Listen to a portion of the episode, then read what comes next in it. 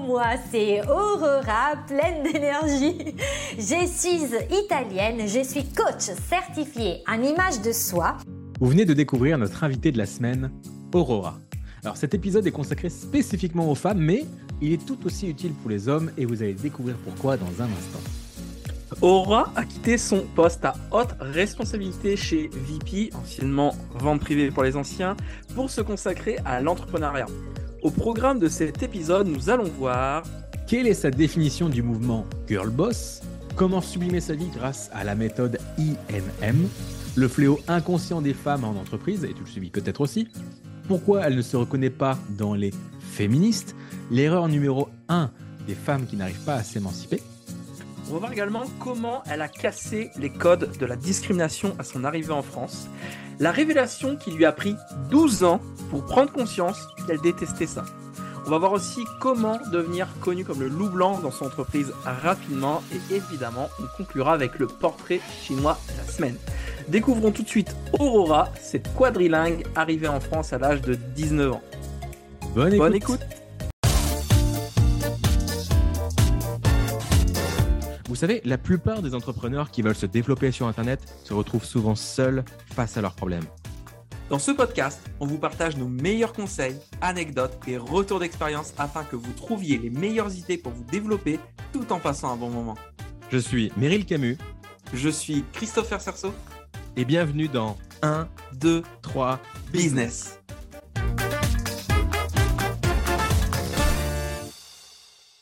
Donc. Aurora, c'est ton vrai prénom? Ah oui. C'est magnifique. Tu portes le nom euh, d'une d'une petite ville près de Chicago. ouais, Si je cool. Je c'est savais ça. pas qu'il y avait une ville qui s'appelait comme ça aux États-Unis, mais euh, Je- il me semble bien que c'est ça. C'est à vérifier par nos auditeurs si le cœur le- vous en dit. Mais Vous euh, a je suis à peu près 90% de femmes, je crois, cette ville euh, de mémoire. Non. Non. Je suis pas sûr de la c'est une ville de girl boss. C'est une ville de girl boss euh, aux États-Unis. Qu'est-ce que ça veut dire, girl boss? Girl boss, qu'est-ce que ça veut dire? Ça veut dire, pour moi, hein, chacun donne son interprétation. Pour moi, une girl boss, c'est une femme qui s'affirme, que ce soit professionnellement, mais aussi personnellement. D'accord. Et comment on fait ça? Comment on fait ça? Eh bien, suivez ma méthode. Eh ben, écoutez, moi, je, vais, prêcher pour ma paroisse. Euh, j'ai, euh, j'ai monté une méthode, justement, qui s'appelle IMM. Pourquoi? Parce que je me suis rendu compte qu'aujourd'hui, donc IMM, ça veut dire quoi? Ça veut dire nouvelle image, nouveau mindset et nouvelle moi.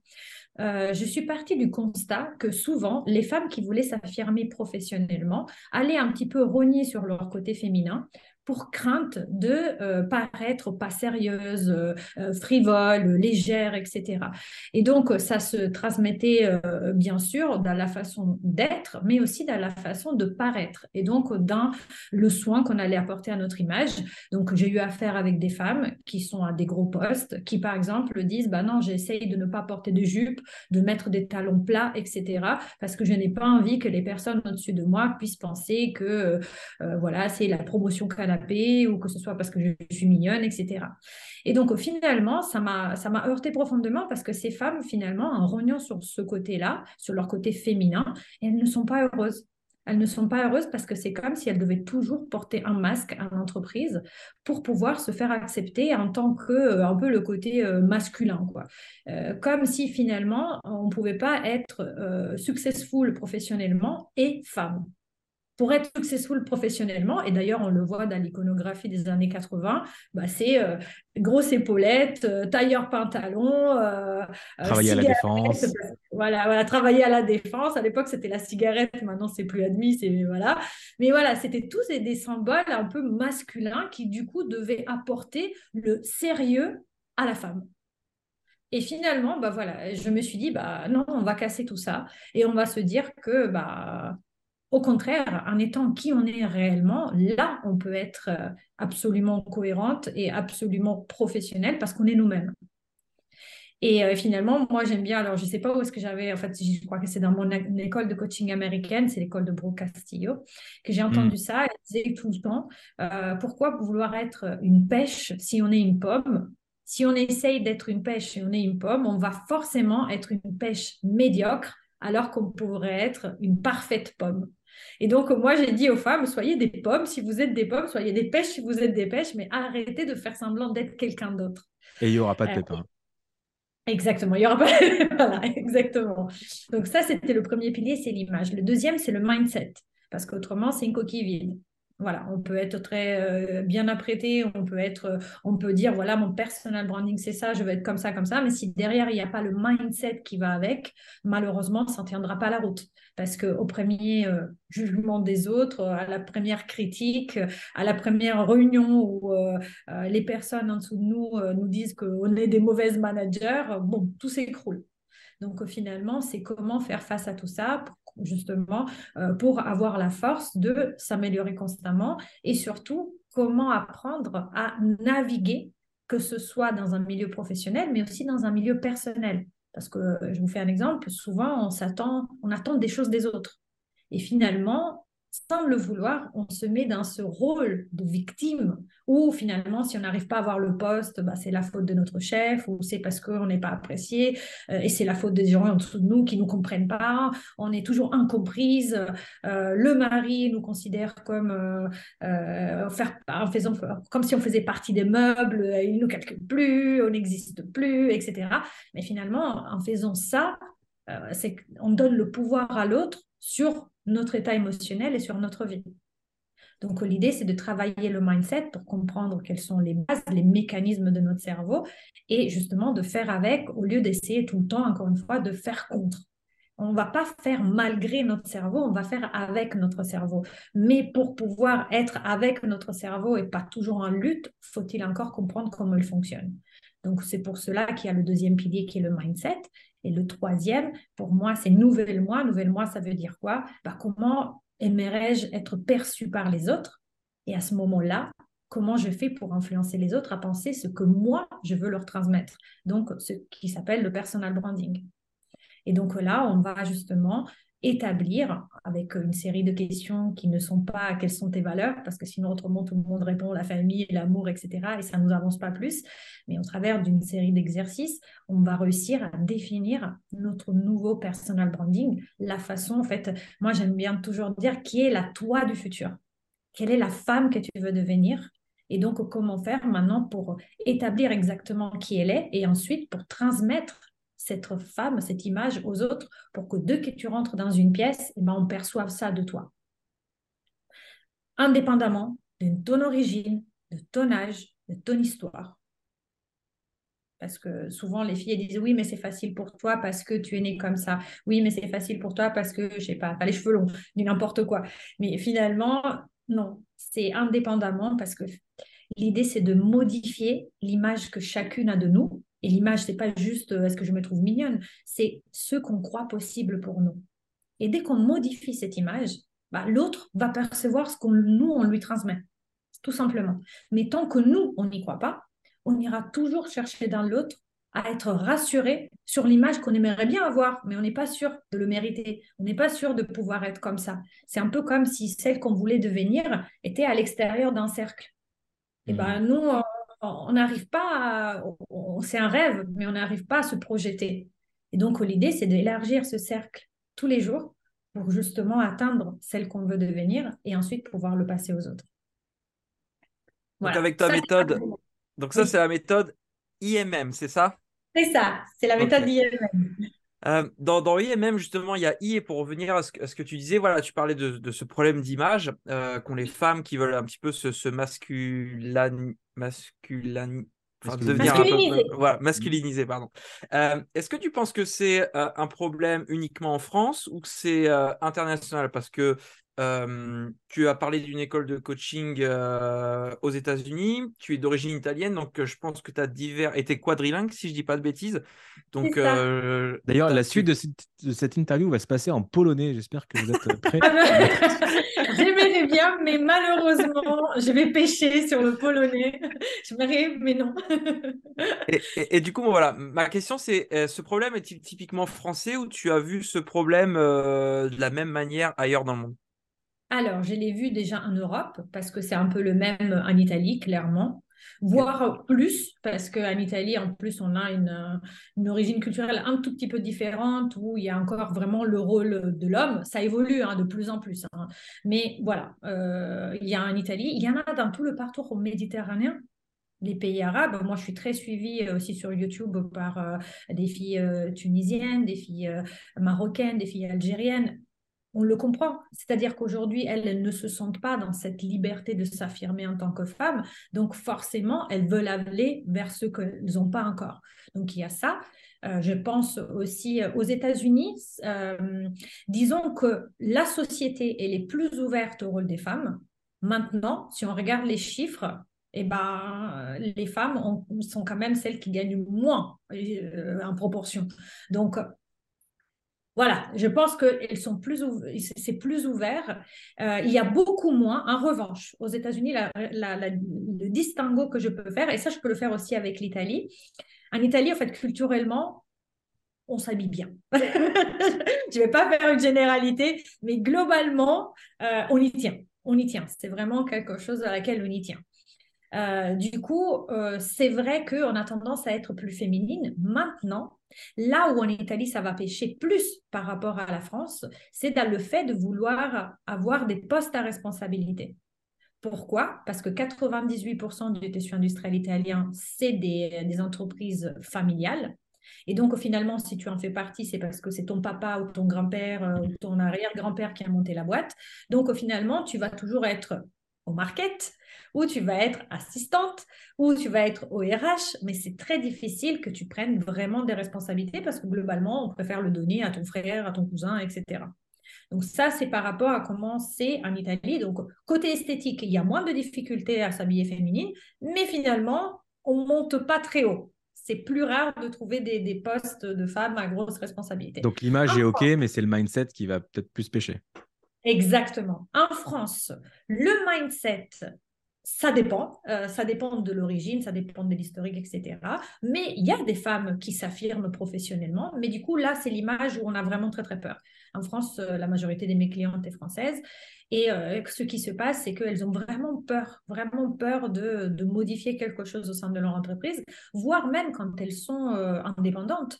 Euh, la façon dont elles vont se poser face à des négociations, face à des hommes, etc. C'est, euh, elles se posent plein de questions que les hommes ne se posent pas concrètement. Hmm. Voilà. Ne serait-ce que sur est-ce que j'ai le droit d'avoir ce poste? Elles veulent avoir ce poste. Maintenant, est-ce qu'elles se sentent légitimes? J'ai plein de clientes qui se sont auto-boycottées, c'est-à-dire qu'elles ont dit non à des postes que pourtant elles voulaient parce qu'elles ont eu peur d'être découvertes. Comme si elles avaient toujours ce syndrome de l'imposteur. De l'imposteur, oui. Voilà. Donc, euh, ah non, si j'accepte, c'est pas, oui, tu comprends, oui, bien sûr, c'est un job que j'ai déjà fait, mais je ne connais pas cette industrie. Ils vont s'en apercevoir. Donc, euh, finalement, je préfère ne pas perdre la face et finalement faire faillite d'avance. Parce que si on n'y va pas, on est sûr qu'on ne pourra jamais avoir du succès là-dedans. Et ça, ça arrive, et ça, je le vois beaucoup plus en France, aussi parce qu'en Italie, il faut dire ce que c'est, les femmes ne se voient pas proposer des gros postes. Voilà, sauf des très rares exceptions. Mais autrement, euh, c'est plus rare. Aux États-Unis, elles ont beaucoup moins peur de l'image. Elles y vont franchement. Voilà, euh, on le voit d'ailleurs, euh, je reprends toujours parce que j'aime bien regarder justement au moment où il y a eu ce, ce côté girlbox qui est ressorti et c'est un peu à partir des années 80, sauf qu'aux États-Unis, vas-y que j'y vais et là j'y vais avec une force très, très masculine, mais quand même, euh, aujourd'hui, les femmes, elles s'affirment de plus en plus euh, du côté vestimentaire. Elles ont moins peur qu'en France. Elles ont moins peur qu'en France. Justement, il y a un mouvement aux États-Unis qui s'appelle euh, les Lady Boss, si je dis pas de mhm. bêtises, qui a récemment été racheté, d'ailleurs, par un homme. J'en sais pas plus, j'ai juste vu l'info passer. Est-ce que tu en sais un peu plus? Est-ce qu'il y a une différence entre les Lady Boss américaines et les Girls Boss que tu représentes? Ou, ou c'est similaire? Alors après, ça dépend parce que je sais qu'en France, on n'aime pas trop les États-Unis. Donc, euh, je ne veux pas non plus faire l'amalgame. Je ne maîtrise pas non plus leur façon d'être girl boss ou lady boss. Je pense qu'à la base, l'idée, c'est toujours la même, s'affirmer professionnellement et personnellement. Hmm. Maintenant, euh, je ne tomberai pas, mais je ne sais pas si c'est encore une fois, je ne veux pas parler de ce que je ne connais pas, mais je, je, ne voudrais pas tomber dans les revers du, euh, du, du féminisme extrême être féministe, par exemple, euh, euh, ça va peut-être choquer quelques-uns ici, mais moi, ça ne me choque pas si un garçon me tient à la porte. Euh, voilà, il y a des femmes, même en France, où ça choquerait. C'est toujours mieux de la tenir que de la claquer dans la tronche. Enfin, je sais pas. Bah, voilà. mais il y a des choses comme ça. Donc, il y, a des personnes que ça choque si un homme euh, tient la porte euh, à une dame, c'est ça? Si un homme tient la porte, si un homme, je sais pas, moi j'ai eu des, j'ai eu des collègues au travail dans mon ancienne société où elles sortaient, elles flirtaient avec quelqu'un, ce quelqu'un les invite à dîner, premier rendez-vous, très bien. Deuxième mmh. rendez-vous, le gars, en espérant faire plaisir, propose une sortie au théâtre et il a pris les billets, donc il a fait l'effort d'acheter les billets. Et euh, la fille qui raccroche, elle est euh, violette, euh, furax, et dit Mais je ne comprends pas ce goujat, comme il ose réserver une pièce théâtrale sans me poser, ma, sans me poser la question si j'aime cette pièce. et puis après, qu'est-ce que c'est que cette histoire qu'il doit payer Vraiment, des femmes comme ça? Moi, j'étais choquée. à l'inverse, je dis bah, bah oui, c'est quoi l'intention qu'il y a derrière? Peut-être, peut-être qu'il a mal fait, mais c'était quoi l'intention originale? Si c'était de faire plaisir ou d'être galant Exactement. Et c'était ça, en fait. À la base, c'était un deuxième rendez-vous. Je veux dire, euh, quelque part, tu, voilà, je pense que si tu n'as pas envie de sortir avec la fille, et je pense que c'est valable dans les deux sens, hein, si la fille n'a pas envie de sortir avec toi, elle te ne redonne pas rendez-vous. Mmh. Donc, euh, à la base, ça partait d'une bonne intention. Et voir la condamnation comme ça, là, je ne suis pas d'accord. Je ne suis mmh. pas d'accord par rapport à ma conception. Donc, euh, finalement, et c'est là, au fait, c'est là toute la difficulté. Justement, elle est où la ligne entre girl boss euh, et, et, Féministe ultra. Ouais. Féministe ultra. Euh, bah, je te dirais quelque chose. Pour moi, la limite, c'est chacune qui va l'établir pour soi. Hmm. Si l'idée, c'est qu'on se respecte. Si une personne, elle veut être extrêmement indépendante et elle voit dans l'autre. En fait, ce qui me gêne dans le féminisme extrême, c'est que parfois c'est ou moi ou toi. Hmm. C'est homme-femme. Il y a vraiment un clivage. Pourquoi? Pourquoi, au fait? Si chacun capitalisait sur ses forces, eh ben, on serait mieux ensemble parce que de toute façon, on est différents. Donc, autant, ça ne veut pas dire qu'on soit différent, ça ne veut pas dire qu'on qu'on puisse pas être égaux vis-à-vis de la loi, vis-à-vis des droits, vis-à-vis du monde du travail. Juste, on est différents, donc unissons nos forces. Ça sert encore une fois, pourquoi je dois être un homme au travail, pourquoi je dois m'imposer avec peut-être, euh, alors que finalement, il y a des caractéristiques féminines qui passent crème sur le monde du travail, comme le fait, par exemple, d'être, euh, comment dire, de, pouvoir être souple. Une femme peut être plus souple. Ça ne veut pas dire qu'elle ira pas là où elle veut. Hein. Parfois c'est même surnois. Mais non, il faut être euh, noir ou blanc. Voilà, c'est ce côté-là parfois que dans le féminisme extrême, je ne le partage pas. Maintenant, je ne dis pas que si quelqu'un est comme ça, qu'elle soit comme ça. Encore une fois. c'est ça, c'est que les. pardon. C'est que les femmes ont tellement peur de, de, voilà, de montrer le côté féminin qu'elles vont rejeter les défauts du côté féminin, mais aussi les qualités du côté féminin en disant je préfère avoir un défaut masculin plutôt qu'avoir son équivalent en qualité féminine. Exactement. Tout simplement parce que culturellement, on identifie davantage dans les rôles de pouvoir la figure masculine que celle féminine. Et euh, finalement, c'est normal. Je veux dire, tant que on ne montre pas, on ne donne pas l'exemple, qu'on puisse être joli, apprêté, et en même temps très bonne manager ou visionnaire ou CEO, bon bref, ce qu'on veut, bah, tant qu'on ne donne pas ces exemples-là, on va... Et que finalement, les personnes qui réussissent sont celles qui vont être un peu des mecs version féminine, ah bah, c'est normal qu'on garde le patriarcat, quoi. On continue de, on contribue à ça, en fait. Il y a des exemples, mais on peut les compter euh, sur les doigts d'humain. Enfin, je pense à la dirigeante, de, il me semble, de la République de Taïwan. Euh, évidemment, euh, Oprah Winfrey, Michelle Obama sont des figures féminines qui, qui inspirent. Exactement. Elles ne sont pas encore légion. Tu as cité des personnes, tu as cité des femmes qui sont pas de ce côté-là du monde. Hmm. Donc, oui. Bah, c'est parce qu'on n'est pas très bien éduqué sur le sujet. Je suis sûr qu'on pourrait trouver des, euh, des femmes européennes et françaises qui ont du leadership. Là, spontanément, ça ne me vient pas euh, forcément. Il y en a plein. Il y en a. Il y en a plein. Il y en a plein de femmes françaises qui ont du leadership. Maintenant, est-ce qu'elles osent exprimer leur côté féminin? Hmm. C'est pas le leadership qui manque. C'est pas le leadership. C'est la volonté de l'exprimer autrement. Voilà. Est-ce que tu aides principalement des femmes salariées ou aussi des, entrepreneurs? 50-50. 50-50. J'aide des femmes qui sont dans le salariat à des très hauts postes, qui aujourd'hui vont avoir des difficultés en termes de management, par exemple, ou en termes d'évolution de carrière. Elles voient, elles se heurtent au plafond de verre. Et parfois, finalement, on se rend compte à travailler ensemble que ce n'est pas le plafond de verre euh, de... parce qu'elle est femme, mais c'est tout simplement la culture de l'entreprise. Et quand il, s'agit de culture d'entreprise, il vaut mieux aller ailleurs. Concrètement, on ne peut pas changer toute seule une culture d'entreprise. C'est voilà. Et euh, de l'autre côté aussi, en revanche, il y a aussi tout ce qui est relationnel sur lequel je travaille avec des salariés, c'est-à-dire, voilà, j'ai des soucis de management, j'aimerais bien me faire respecter, j'aimerais bien que quand je prends la parole en réunion, et eh ben, finalement, je sois écoutée, alors que parfois j'ai l'impression d'être transparente, je parle, on ne m'écoute pas, deux secondes après, une autre personne parle en disant exactement la même chose, et eh ben elle, elle est écoutée ou il est écouté. Pourquoi pas moi? Donc finalement, c'est comment tu t'exprimes, quelle est ton attitude? Parce que est-ce que là, tu n'es pas en train encore de te mettre en tant que victime? Ah voilà, moi, on ne m'écoute pas, je suis la pauvre créature, on ne m'écoute jamais.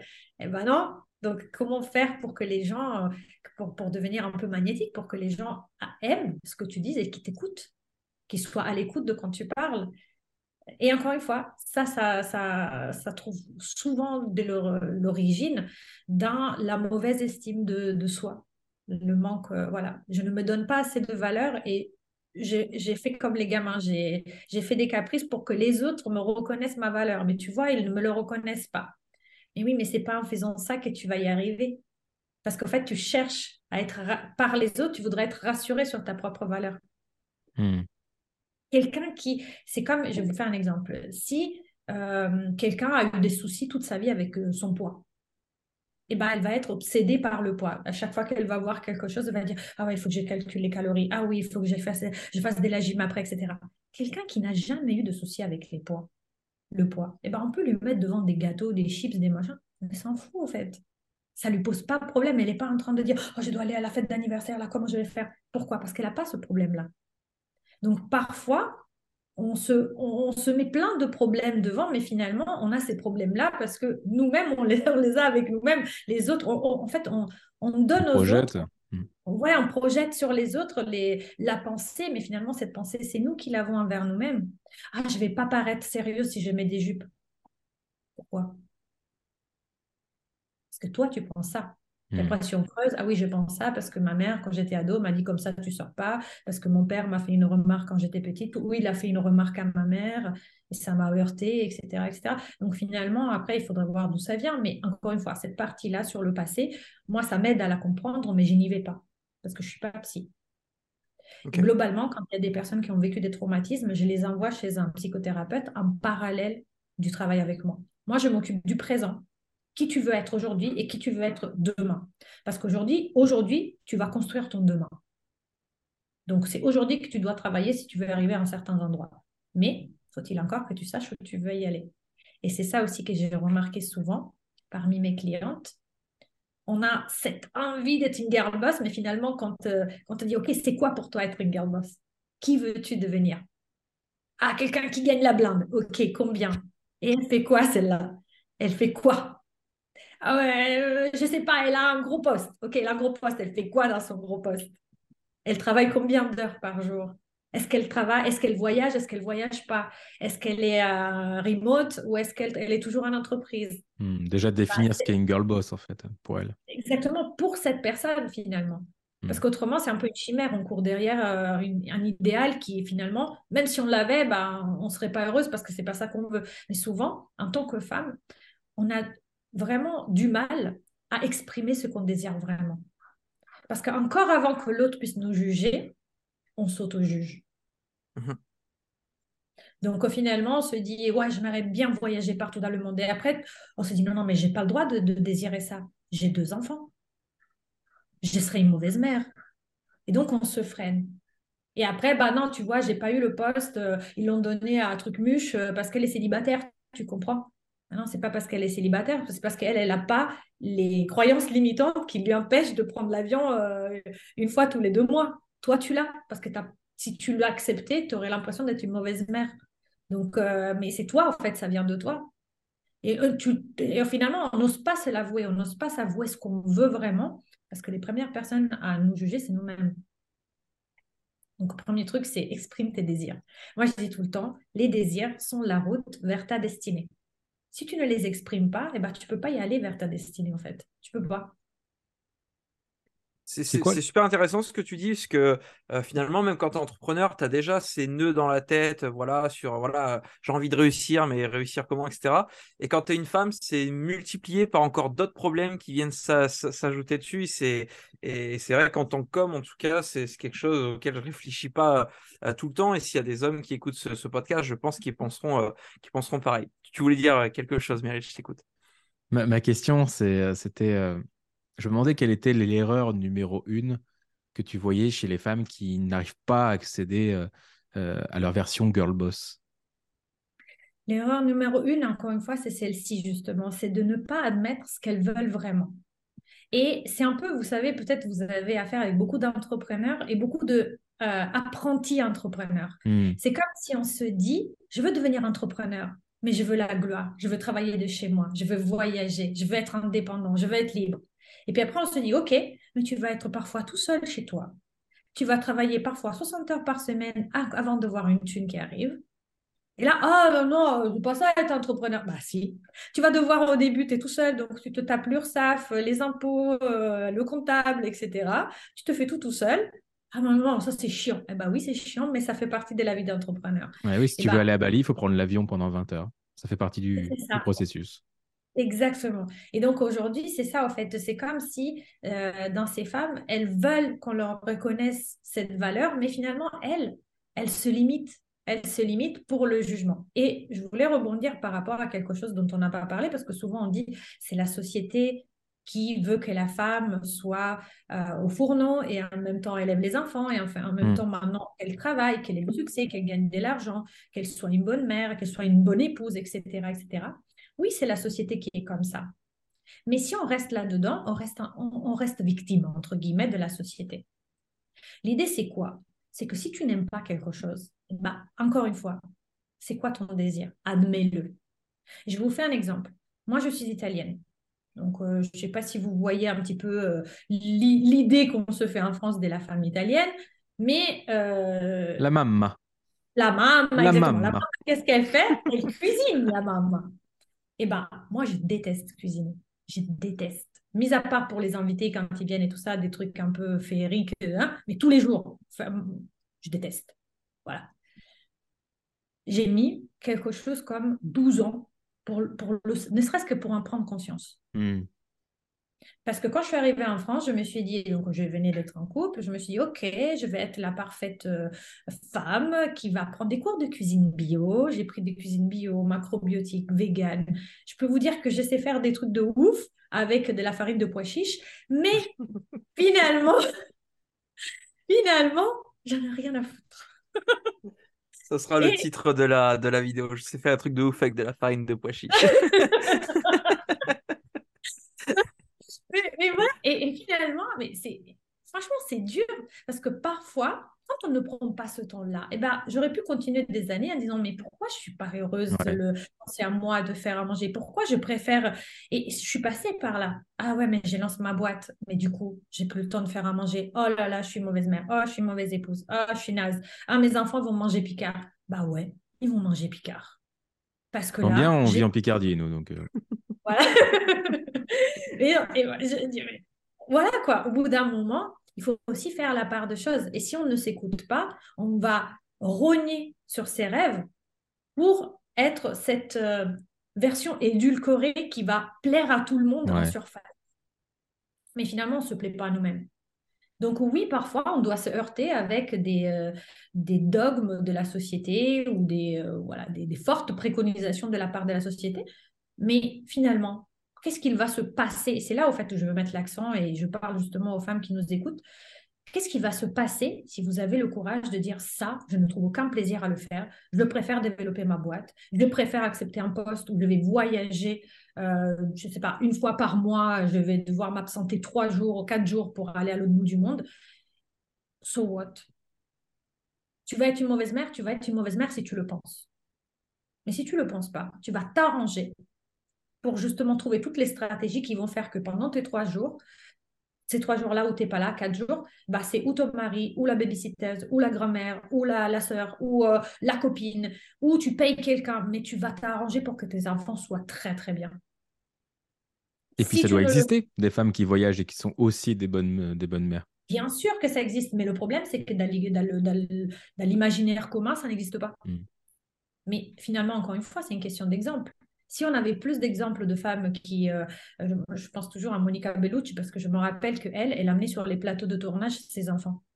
Et ben, hmm. amène tes enfants. Si c'est bien sûr si tu travailles euh, chez Peugeot, ça va pas être possible. Mais mais euh, mais il y a des solutions. Il y a des solutions si tu si tu les cherches. Mais si tu les cherches pas, tu vas toute ta vie être malheureuse parce que finalement, tu n'auras pas fait. Et qu'est-ce que tu vas faire? Ton cerveau, il va pas avoir, il veut pas avoir tort. Donc, qu'est-ce qu'il va faire? Il va dire que c'est normal parce que toi, tu as des enfants. Donc, finalement, c'est ton patron qui a privilégié la fille qui, euh, qui est vieille fille ou celle qui, qui n'est plus à l'âge de procréer ou celle qui est très jeune, qui sort d'école et qui n'a pas encore de copains. Mais c'est faux. C'est faux en vrai. C'est ça, c'est ce pouvoir des clichés qui, euh, qui, qui, qui, qui les écrase au quotidien finalement. Mais oui. Et puis après même, pareil, moi je me rappelle, j'ai travaillé chez VP, donc euh, ex-vente privée pendant six ans. Euh, j'ai monté les échelons chez VP, j'avais des équipes, etc. Et à la fin, j'étais responsable du trade marketing international. J'avais une équipe. On m'appelait Poum Poum Short. Parce que j'étais tout le temps en short. Short, bien sûr, avec des collants l'hiver, hein, je ne me baladais pas non plus à poil. Mais euh, ce que je veux vous dire, c'est qu'on peut s'habiller comme, on le, comme ça nous chante et pourtant monter, euh, faire carrière. Parce que tout dépend de comment toi tu te poses. Et pourquoi tu t'habilles comme ça? Moi, je m'habille comme ça parce que c'était moi, c'était ma version manga euh, et, j'adorais ça. Donc, ok, j'allais au travail, ça m'est déjà arrivé plein de fois d'aller au travail avec des perruques. Mais bien sûr, je ne mets pas la perruque verte du Crazy Horse, mais je vais mettre des trucs qui font genre, euh, j'ai changé de look, je suis blonde, et les filles, elles tombées dans le panneau même. Ah ouais, mais comment t'as fait? T'as changé de couleur? Mais aujourd'hui, t'as les cheveux afro, comment t'as fait? Mais non, en fait, c'est des perruques. Mais il faut savoir choisir. Il faut, il faut, il faut. Et c'est là, au fait, où justement, dans ma première partie de programme, bah, je passe les clés aux femmes pour qu'elles puissent se connaître, connaître leur morphologie, les femmes qui leur vont le mieux, connaître leur colorimétrie, les couleurs qui naturellement les illuminent et les rendent jolies, la palette de make-up, la coupe de cheveux par rapport à la forme de visage, le style par rapport à ce que elles, elles font, elles veulent de leur vie. Il n'y a pas, les, vous savez, il y a parfois des gens qui parlent de collection capsule, il faut avoir le trench, la robe noire, etc. Foutaise. Si tu es femme, euh, ça dépend. Si tu es entrepreneur, que tu fais du prof de yoga et tu travailles depuis la maison à remote, franchement, qu'est-ce que tu en as à faire d'avoir un trench et une, robe, petite robe noire? Hmm. Toi, tu vas avoir au contraire des super jolies tenues de yoga pour que dès que tes clients te voient, elles aient envie de te ressembler. Quelque chose qui, qui, soit solaire, qui, qui donne envie, quoi. Donc, euh, encore une fois, c'est euh, tout cet équilibre-là, il faut le chercher. Et ça, ça passe aussi par l'éducation. Et de, c'est par la connaissance de soi et du coup par l'éducation quand pour t'aider justement à, te connaître aussi physiquement et te mettre en valeur. Qu'est-ce qui a fait que tu as quitté VP et toute l'équipe que tu avais là-bas pour te lancer à ton compte? Et bah, tout ce qui, euh, ce qui a fait ça, c'est tout simplement, au bout d'un moment, je me suis rendu compte que les valeurs de cette entreprise, mais euh, de cette entreprise, euh, voilà, il y avait eu un changement de direction, ça ne me correspondait plus. Et je voyais des femmes arriver vers 30, 35, 40 ans et un petit peu être mises de côté. Et je mmh. l'ai vu faire sur plusieurs personnes. Et je me suis dit, ça passera pas par moi. Ça passera... Je ne savais pas du tout ce que j'allais faire quand je serais grande. Je suis partie de là, j'ai repris mes études, j'ai fait un MBA. Le MBA, c'est le numéro un en France de MCI, Marketing et Commerce sur Internet à l'Institut Léonard de Vinci. J'ai fait ça sans savoir. C'est pour moi, c'était un, saut dans le, vide. Bien sûr, un saut avec filet, parce que je n'allais pas sortir euh, de là sans avoir un minimum d'économie. Et euh, merci la France, euh, il y avait aussi la possibilité de me lancer grâce à Pôle emploi, il faut le dire. Mais aujourd'hui, il y a plein de femmes qui se mettent à reconversion professionnelle, mais qui le font comme un rejet. Ah, je veux plus de ça. Moi, mmh. finalement, c'est tout simplement dire, OK, je vois qu'il y a un petit souci arrivé à un certain âge, il y a pour des raisons économiques. Hein. Il n'y a rien contre les personnes, en vrai. Il n'y a jamais rien contre les personnes. C'est pour des questions économiques, on te met un petit peu euh, à côté. Et donc, euh, c'est là où je me suis dit, OK, et qu'est-ce que ça veut dire? On arrive à 35 ans et la vie, elle est finie en entreprise? Ou on, est, on a déjà... Euh, on est déjà passé au-dessus de la barrière et on est arrivé à un poste de méga manager, ou c'est trop tard et on restera toujours là, voire on se fera humilier, on verra les petits jeunes qui nous passent devant et nous, on sera mis au placard. Ça veut dire quoi ça? Donc, je me suis dit, il faut donner des exemples de femmes qui font autrement et qui réussissent quand même. Et toutes ces femmes qui arrivent à cet âge-là et qui se disent, ma vie est finie professionnellement, foutaise. Mais foutaise. Et ça, la meilleure façon pour voir ça, c'est pour moi, ça a été énorme, c'est le fait de partir aux États-Unis et de voir que des femmes se reconvertissent à 60 ans et qui deviennent des super coachs qui gagnent la blinde à 60 ans. Hmm. Donc, il n'y a pas de, il a pas d'âge. Et ça, pour moi, c'est hyper important. Il n'y a pas d'âge pour réussir. Pareil, euh, il faut dire ce que c'est. En France, il y a énormément de personnes issues de l'immigration, de toutes sortes, moi comprise. Et j'en ai marre qu'on me dise, j'ai une tête comme ça, j'ai un nom comme ça, du coup, je suis mise de côté. Ça existe, oui. Bien sûr que ça existe, c'était démontré, il y a eu des études sociologiques, ça existe. Est-ce que maintenant, tu ne peux pas faire la différence et que ça passe pas par toi, oui. Parce que finalement, c'est une question d'image de toi. On t'a appris que tu étais une petite chose. Et ça, je peux le dire en connaissance de cause. Hein. Moi, quand je suis arrivée en France, mon mari m'a dit, je vais faire, prendre de, je vais faire de toi une grande chose. Déjà, le concept, maintenant, ça me dresse, fait dresser les poils. J'ai toujours le même mari, je vous rassure. Mais, euh, mais ça aussi, ça a évolué. Pourquoi? Parce que finalement, pourquoi on doit être euh, l'immigré Cosette? On arrête là. C'est toi qui choisis d'épouser cette identité-là. Alors tu peux renoncer à cette identité et t'en créer une nouvelle. Exactement. Comme toi, tu as renoncé à l'identité de maman qui fait des bons petits plats. Tu as changé cette identité, tu l'as cassée et tu as adopté une nouvelle. Oui, mais faut-il encore, et c'est là où en fait justement le coaching va t'aider, faut-il encore que tu arrives à croire à autre chose? Et en fait, c'est comme si tu étais un poisson rouge dans le bocal et tu vois ton bocal, ton bocal, il est dans la table, sur la table basse du salon. Tu es dans ton bocal et tu vois tout autour. Donc, tu penses que la réalité, ce qui est accessible pour toi, et éventuellement, si tu sortais de ce punaise de bocal, ça serait ton canapé, ça serait la télé, ça serait éventuellement la porte là-bas de la cuisine que tu, tu peux apercevoir. Mais tu sais pas qu'au-delà du salon, il y a une chambre à coucher. Tu sais pas qu'au-delà de la chambre à coucher, il y a le palier et au-delà, il y a Paris. Tu le sais pas parce que tu es dans ton bocal. Et justement, aujourd'hui, pour moi, mon métier, c'est quelque part de montrer aux, femmes qui sont dans leur bocal, de leur dire attends, attends, attends, toi, tu vois, par exemple, euh, je suis comptable, ah bah, je vais peut-être pouvoir aller euh, évoluer au RH. Parce que tu travailles au sein de cette entreprise et tu penses que c'est ça les possibilités. Tu vois même pas l'idée de sortir de l'entreprise et créer autre chose. Ouais, créer autre chose ou changer d'entreprise et c'est pas grave. Parce que ça aussi, est-ce que c'est difficile en France de changer de secteur? Oui, c'est difficile. Je suis passée par là on, préfère te refaire faire le même job que tu as fait précédemment. Est-ce que c'est impossible? Non. Surtout aujourd'hui à l'ère des réseaux sociaux.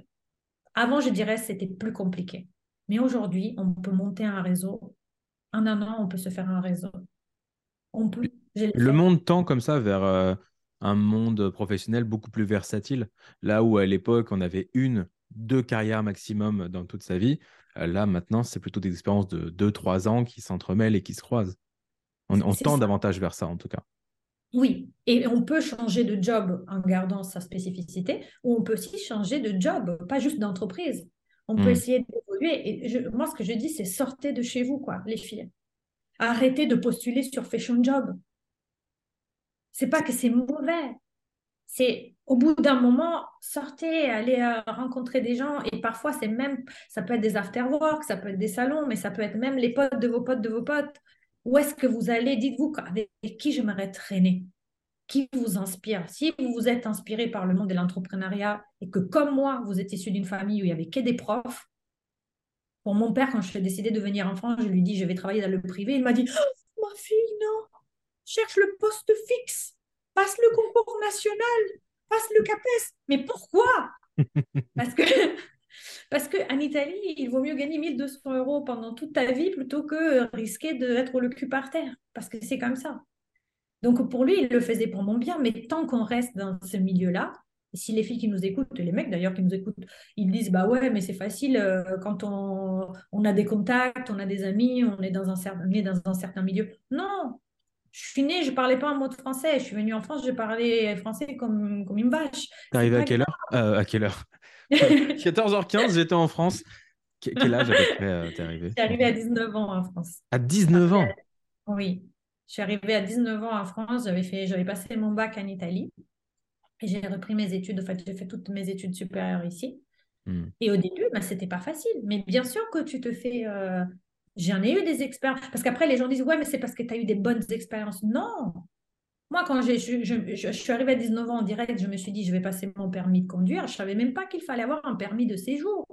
Les gars, il fallait avoir un permis de séjour quand je suis arrivée en France, alors qu'on faisait euh, partie de l'Europe. Mais je n'avais pas le droit de rester euh, habiter en France sans permis de séjour. Je pouvais rentrer, sortir euh, comme ça me chantait. Passer le permis de conduire, il fallait que je prouve que je sois résidente. Pour être résidente, il me fallait un permis de séjour. Je suis allée à la sous-préfecture. La nénette, elle m'a dit Pourquoi tu viens ici? Il n'y a pas d'école en Italie. Et en plus, elle voulait que je lui montre mes bulletins de notes. Et quand je lui ai dit, mais non, je ne les ai pas, madame, ça ne fait pas partie de la liste des papiers à fournir, elle m'a dit, bah, je ne vous donne pas votre permis de séjour. Je lui ai dit, madame, vous savez quoi, vous allez appeler votre chef. Hmm. Parce que maintenant, je veux savoir où est-ce que c'est marqué. Mais toutes ces expériences-là, bah, ce n'est pas grave. Il y a des gens qui abusent de leur pouvoir. Finalement, quand j'ai su répondre comme ça, elle m'a dit, bon, bah, pour cette fois, je vous le donne. Déjà, tu as eu le, caractère, la présence d'esprit d'avoir ce répondant-là. Donc, ça passe ah, bien par le mindset euh, en premier lieu. Mais oui, parce que finalement, je me suis dit, moi, je suis dans mon. en fait, je donnerai à personne le droit de me traiter en victime. Hmm. La seule personne qui peut te mettre en victime, c'est toi. Alors, je ne vous parle pas de, du violeur au coin de rue. Hein. Là, le maniaque qui peut toujours arriver, le Guy Georges. Ça, je ne vous parle pas de ça. On embrasse tous nos Guy Georges qui, qui... nous regardent. mais, je veux dire, ça, malheureusement, on n'y peut rien. Mais la France n'est pas faite de détraquer, les gars dans le monde du travail, il y a des gens qui peuvent être un peu plus mauvais. C'est pas grave. C'est pas grave. Vous prenez sur vous, vous dites OK. Qu'est-ce que je peux faire? Quelle est la stratégie que je vais utiliser si justement quelqu'un à la sous-préfecture me dit non? Quelle est, la, quelle est le, la stratégie que je peux utiliser si mon patron me dit non, tu comprends, tu as deux enfants, tu voyagerais pas? C'est à nous aussi de rassurer. Souvent, les personnes qui nous mettent les bâtons entre les roues, ou c'est parce qu'ils nous aiment, ils ont peur pour nous, ou si c'est dans un milieu professionnel, c'est parce qu'ils ont peur. Ils ont peur de faire le mauvais choix. Donc finalement, si nous, on est droit dans nos bottes et qu'on rassure, quand on est rassurante, globalement, pourquoi pas? Les personnes, même qui n'y avaient pas pensé au début, disent, bon, pourquoi pas? Moi, comment j'ai fait pour évoluer chez VP je n'ai pas du tout attendu. Et pourtant, j'avais été identifiée dans les People Review. Ma chef, elle m'appuyait.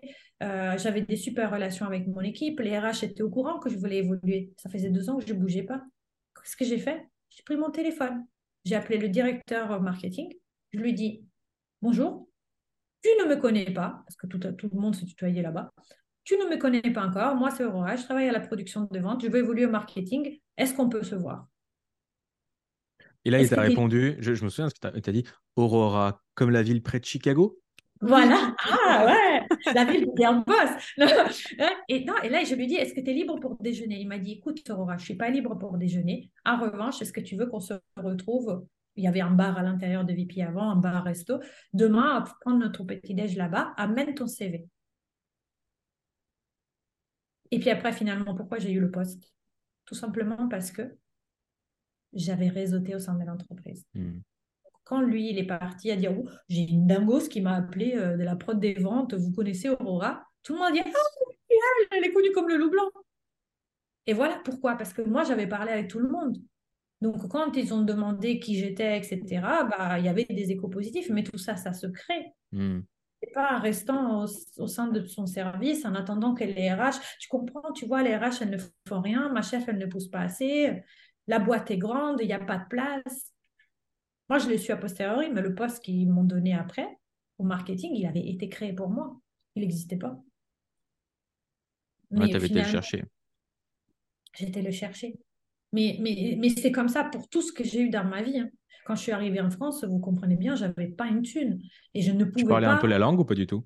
Oui, oui, je parlais. Je parlais un petit peu la langue, mais pas très bien. Disons que euh, je pouvais si on parlait à une vitesse normale et on ne mettait pas des mots de verlan à l'intérieur, je pouvais comprendre. Maintenant, c'est bon, le Mais- verlan, tu maîtrises. Ah ouais, mais je peux vous dire qu'au bout de deux ans, moi, quand je suis arrivée à l'école ici, j'ai fait, euh, en fait, pour une question de, de, de niveau de langue, justement, je ne pouvais pas tout de suite m'inscrire à la fac. Donc, je me Mhm. suis inscrite en BTS en faisant des entretiens pour pouvoir être admise en BTS, donc brevet de technicien supérieur. Ouais. Et euh, du coup, je suis tombée dans un lycée à Gare du Nord. Mes copains de classe, c'était trop cool, hyper cosmopolite, mais ils ne parlaient que verlan. Moi, j'ai rentré le soir et je disais, euh, je disais à mon mari, je suis vénère, je ne trouve pas vénère sur le dico. C'est normal, c'est énervé, c'est normal que je ne trouve pas sur le dico. Et après, Comme si le français n'était pas assez compliqué, mais quand tu arrives, Ah on ouais, parle mais- verlan. Quoi.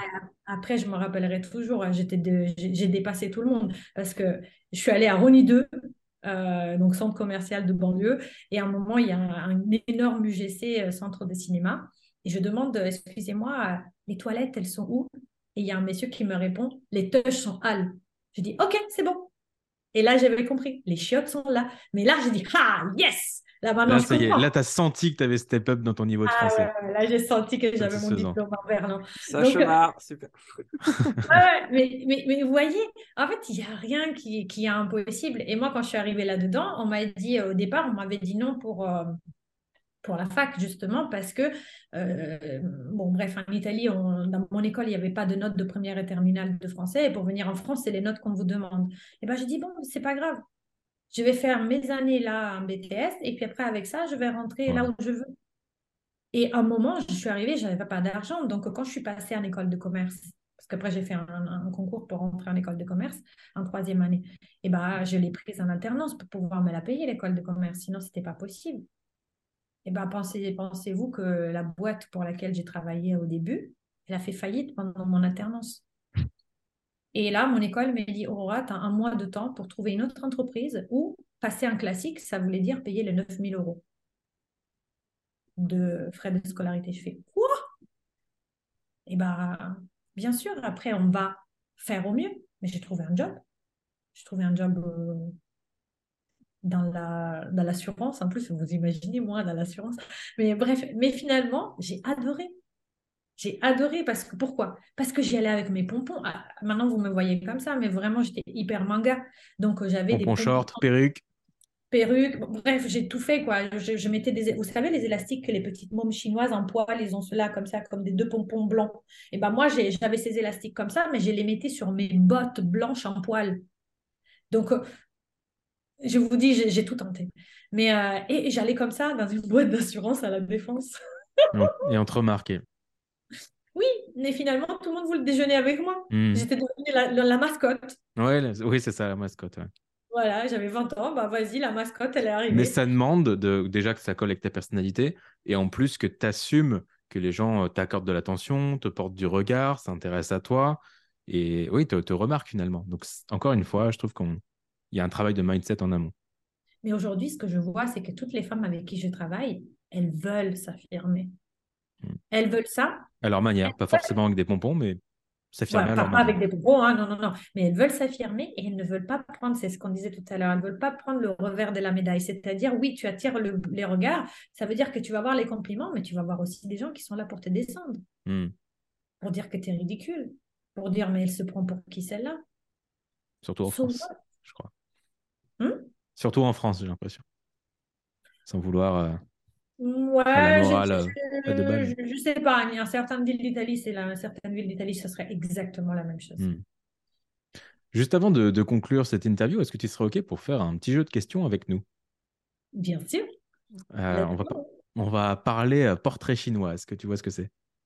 Euh, les trucs avec des ombres, non, je sais quoi. Alors non, c'est pas des ombres, mais ça va être des questions. Alors tu vas voir, c'est très simple. Euh, on va te poser une petite dizaine de questions. Tu développes tes réponses ou pas. C'est toi qui vois, c'est au feeling. On y va, c'est y part.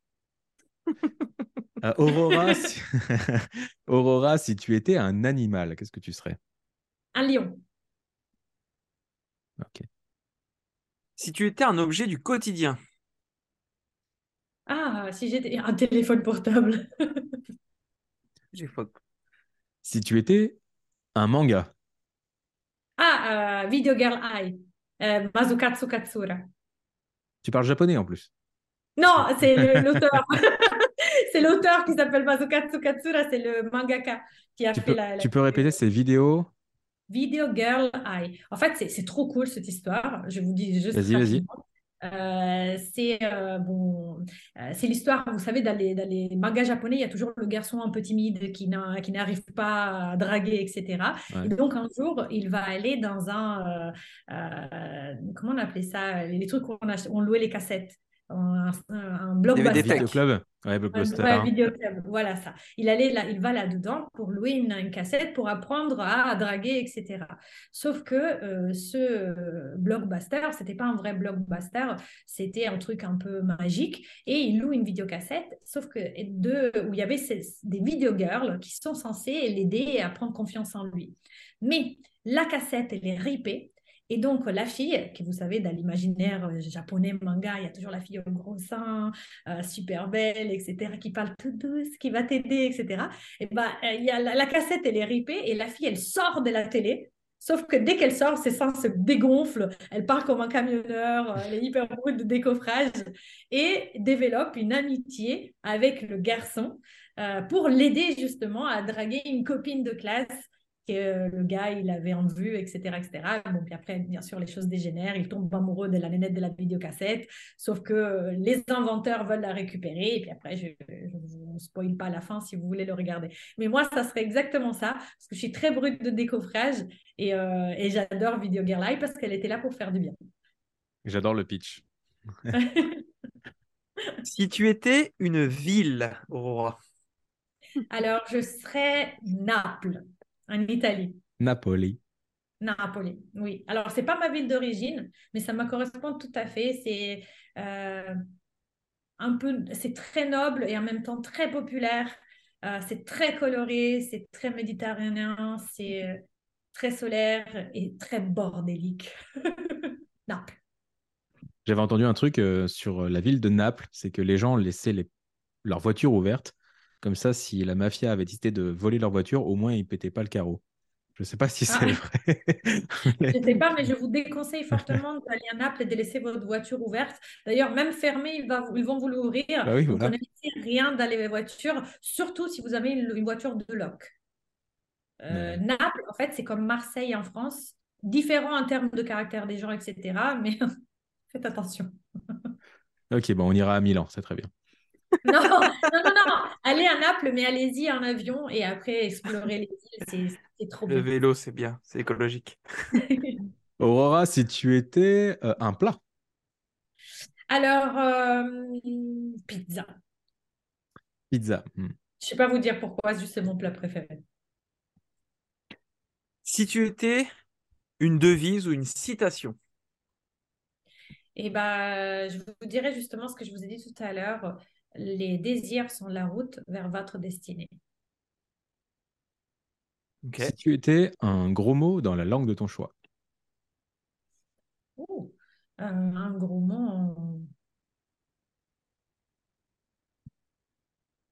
Je sais pas. Un gros, un gros mot comme ça. euh, en verlan, si tu veux. cool. Pour le côté spontané. Le vaffanculo italien, c'est ça? Pas Oui, bien sûr. Oui, oui. Magnifique. Vous savez, on jure tout le temps dans, dans sa langue d'origine. Ouais. D'où euh, d'où la question. Euh, si tu étais une personnalité connue, Oprah Winfrey. Ah, j'ai eu du flair tout à l'heure. Ouais. Si tu étais un jeu vidéo, Euh, un jeu vidéo. Alors, euh, comment ça s'appelle ce truc? Euh, Ah mince, c'était une course de voiturette. Je me rappelle plus comment ça s'appelait, mais c'était un truc marrant parce qu'en fait, c'était pas juste une course de voiture. Il y avait des gens qui euh, droppaient des bombes. euh, s'il y a un moustachu dedans, c'est Mario Kart. Mario Kart, ouais, ça doit être ça. Ça doit être ça. Et à un moment, il y, a- il y avait une fille qui passait et qui faisait That's a girl power! Elle lançait une bombe, des trucs comme ça. Bah, voilà. c'est ça, ça doit être Mario Kart. Voilà. Mario étant bien sûr italien, donc nous restons sur notre thème de prédilection. si tu étais un fruit, Aurora, Un fruit, euh, une pêche blanche. c'est plus pêche que pomme alors. Hmm, Ah ouais, moi je suis plus pêche. et pour finir, si tu étais euh, un super pouvoir. Ah. Euh, si j'étais un super pouvoir, j'aurais le don de me télétransporter pour être un petit peu partout dans le monde. Moi, j'aime dire que dans mon personal branding, je suis une femme du monde. Une femme du monde, c'est une femme qui se sent à l'aise partout dans le monde. Donc, si j'avais ce super pouvoir de pouvoir me télétransporter sans, euh, sans taxe carbone et sans prendre l'avion, ça serait top. Petite question bonus, si tu étais alors un homme ou plutôt une fille de, de, par ce que tu véhicules, mais qui te découvrirait à travers ce podcast et qui mettrait un commentaire sous cette vidéo, sous, cet épisode, qu'est-ce qu'elle dirait selon toi? Euh, qu'est-ce qu'elle... Si j'étais la fille qui regardait le podcast? C'est ça, si tu étais un commentaire sous le podcast d'une auditrice, par exemple, qui, qui venait de t'écouter. Eh ben, je dirais, cool, j'ai envie de te connaître. Ok. Si vous pensez à la même chose, bah, n'hésitez pas à le dire sous les commentaires, évidemment. Où est-ce qu'on peut te retrouver, euh, Aurora, sur les réseaux sociaux? Alors, on peut me retrouver sur YouTube dans ma chaîne Aurora Girlboss. Vous tapez Aurora Girlboss, vous allez tomber sur moi. Autrement, sur euh, Instagram, aurora.davoli ou sur mon site auroradavoli.com. Ok, de toute façon, tous les liens seront euh, sous la description. Voilà, n'hésitez pas à aller découvrir davantage euh, l'univers d'Aura. Ça a été un plaisir de t'avoir sur, sur ce podcast. Merci euh, d'avoir répondu à l'invitation. Merci, pour à vous. Hein. Merci Chris et merci Meryl de m'avoir invité. Je suis ravie et merci aussi à toutes les autres. Prego, grazie a voi. à très vite tout le monde. Ciao. ciao. ciao.